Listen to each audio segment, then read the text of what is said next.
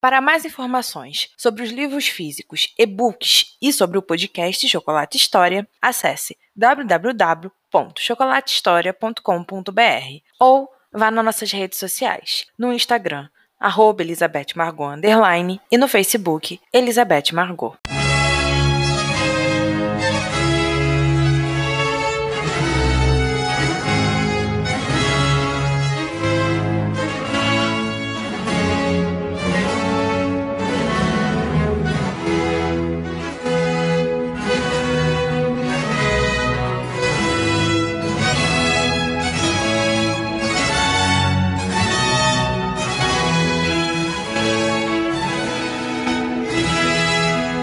Cassandra Lyon para Frederick Stuart, House, setembro de 1700.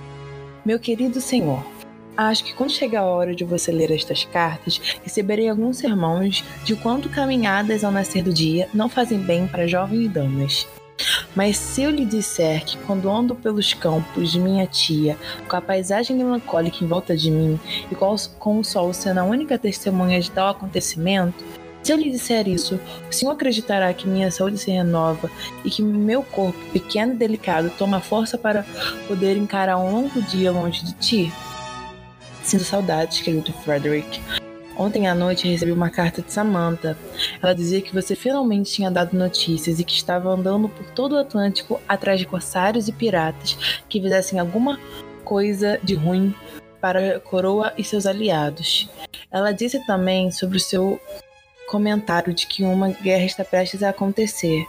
Fred, por Deus, lhe peço para tomar cuidado, para preservar sua vida e cuidar para que seus companheiros façam a mesma coisa.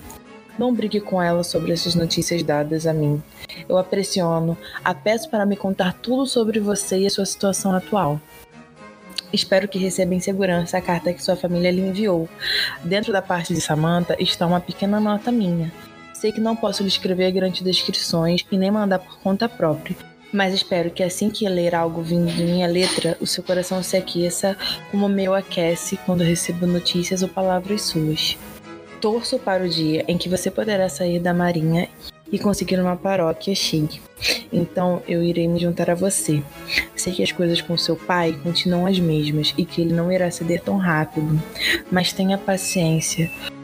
O dia em que ele mudará de ideia e verá que seu lugar é em terra firme, tratando de assuntos de Deus, não demorará a chegar, e quando isso acontecer, praticamente todos os nossos problemas serão resolvidos. Eu tenho fé nisso.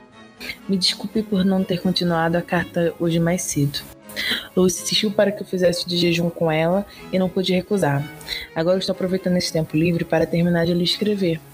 Mesmo que essas cartas não cheguem a você, mesmo que elas fiquem no meu baú secreto, eu me sinto no dever de lhe contar como são os meus dias, como as coisas em terra firme andam, pois sei que assim que estivermos juntos e bem, você as lerá com grande entusiasmo e carinho, e nós ainda riremos do meu medo de, atual de te perder.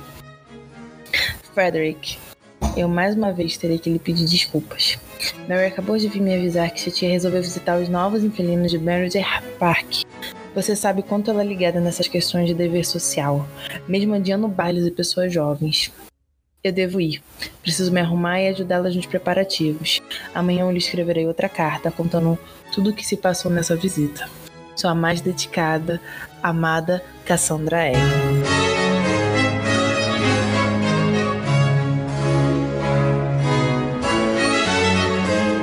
Cassandra Lyon para Frederick Stuart, House, setembro de 1700.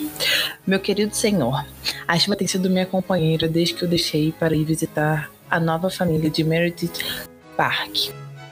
Titia quase desistiu da visita por causa do tempo, mas minhas primas insistiram tanto que ela não conseguiu aguentar. Todas entramos na carruagem na hora exata que deveríamos partir, pois, como você sabe, querido Frederick, Titia odeia atrasos. Meredith não fica tão longe de Grafton. Se o dia estiver bom e seco, eu poderia muito bem fazer uma caminhada até lá sem me cansar. As estradas não estavam muito boas. Havia bastante buraco em grande parte do caminho e muita lama também.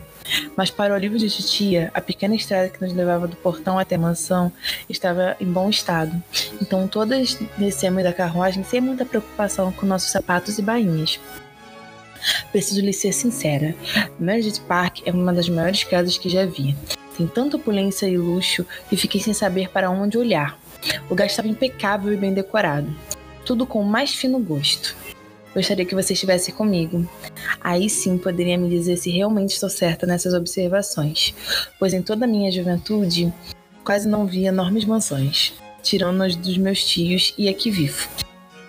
Encontramos os novos donos da casa na sala do chá. Eles parecem ser uma família bem unida e antiga. Se chamam Evans, têm três filhas, uma que ainda é jovem demais para fazer parte da sociedade e outras duas que estão com a mesma idade que eu e minhas primas. São jovens agradáveis e se chamam Henrietta e Anne. Mary e Louise ficaram encantadas com as novas companheiras e logo formaram uma amizade. Eles também têm um filho que é mais velho e se chama Edward. Ele estava lá, apesar de não ficar longos períodos com a família, como uma das irmãs disse. Queria passar aquele momento de felicidade com os outros e lhe lhes fazer uma visita. Acho que você gostaria de trocar algumas palavras com ele. O Evans mais velho é muito mais culto e letrado que o resto da família. Dá até para perceber pela fala. Admito que ele acabou sendo, em grande parte da visita, a minha companhia. Seu pai lhe pediu para me mostrar a biblioteca e fomos juntos com as irmãs e minhas primas. Enquanto elas riam de alguma coisa que eu particularmente não tenho noção do que era, Eduardo me mostrou vários exemplares maravilhosos de incontáveis livros. É uma excelente biblioteca, querido Fred. Você amaria assim como eu amei. Eles até falaram que quando eu desejar, posso pegar qualquer livro que for do meu agrado, o que foi muito gentil. Eles disseram que não tinham noção do quanto tempo iam ficar, mas estavam convencidos de que talvez fossem demorar bastante tempo para ir embora. Sr. Evans adorou as redondezas. Disse que Sussex é dono das melhores paisagens e da melhor vizinhança, coisa que eu particularmente concordo, mesmo não tendo saído daqui durante toda a minha vida. Eles estão encantados com tudo na região e as filhas também.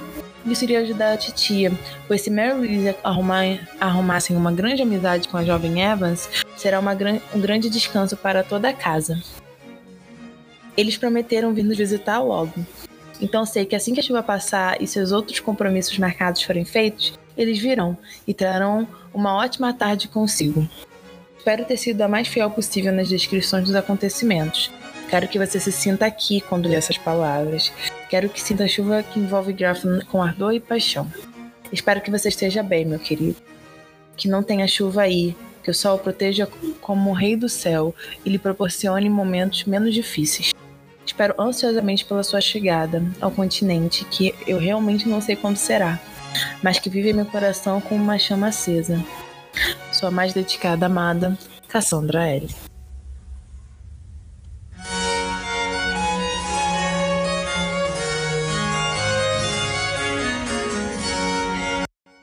Cassandra Lyon para Frederick Stuart. Grafton House, setembro de 1700. Meu querido senhor, os Evans vieram e trouxeram mais do que eu podia imaginar. Era um incrível dia raro e quente, onde a titia não queria levantar da cama e minhas primas insistiam em andar pelos curtos caminhos do vilarejo. Ali, com todo aquele clima, a família chegou em sua luxuosa carruagem, seguida de dois belos alazões que traziam o mais velho, Edward, e um jovem bastante altivo, Logo lhe farei sobre ele. Os cumprimentos foram feitos com todo o clamor e alegria que a nova amizade poderia demonstrar. E fomos para a sala de chá. Ali minha tia tomou mais fôlego e travou uma ótima conversa com a senhora Evans, fazendo os mais novos ficarem livres. O senhor Evans foi conhecer a propriedade sozinho, então outras coisas ocorreram com mais tranquilidade e não com formalidade. Minhas primas não desgrudaram das jovens Evans e juntas trocaram risinhos e palavras boas. Eu participei um pouco da conversa. São jovens boas e simpáticas, não tenho nada contra. Pelo contrário, trazem uma risada livre para o ambiente. Quando Louise e Mary estão com elas, a atmosfera se torna muito melhor. Mas com o passar da visita, Edward o senhor, e o Sr. George Scott, que tinham se mantido afastados do resto do grupo, puxaram minha atenção, e quando vi, já estava sentada na companhia dos dois, tendo uma interessante conversa. Era sobre ele que eu gostaria de falar nesta carta. George Scott foi da Marinha, tenente para ser mais específico. Porém, ele me contou que logo teve que largar a paixão, pois era herdeiro do pai, Sr. Scott, que faleceu antes do previsto. Então ele teve que voltar para a terra firme. Eu fui um pouco delicada, perguntei sobre onde ele trabalhou, navios conheceu e quem teve contato. Ele logo me falou sobre o navio M, o Manau, onde trabalhou por pouco tempo. Eu logo liguei o nome até você, meu querido Frederick, pois sei que esse foi um dos primeiros navios em que navegou, e logo perguntei se ele havia conhecido você. Se tinham servido ao mesmo tempo. E essa é a parte onde peço sua opinião e sua versão da história. George não me falou nada, para ser mais exata. Porém, fez uma expressão que achei um pouco rude. Um rapaz de tão boa educação como ele tinha se mostrado, fazer uma expressão de desdém e afastamento como aquela me deixou um pouco surpresa. Ele confirmou que vocês estiveram juntos no navio, mas nada mais que isso. Logo terminou esse assunto dizendo que se separaram logo depois, e ele não poderia dizer o que fim aconteceu com você. Eu nem pude dizer que estava tudo bem, ou que você havia crescido na profissão. O Sr. Scott logo levantou e foi até a senhorita Evans e minhas filhas para lhe prestar seus serviços prometidos antes. Eduardo ficou interessado em minha história, mas como lhe prometi, não contei nada demais. Disse que você era apenas o irmão mais velho de uma antiga e querida amiga, a qual eu tenho amor e que sofro junto pela falta de notícias.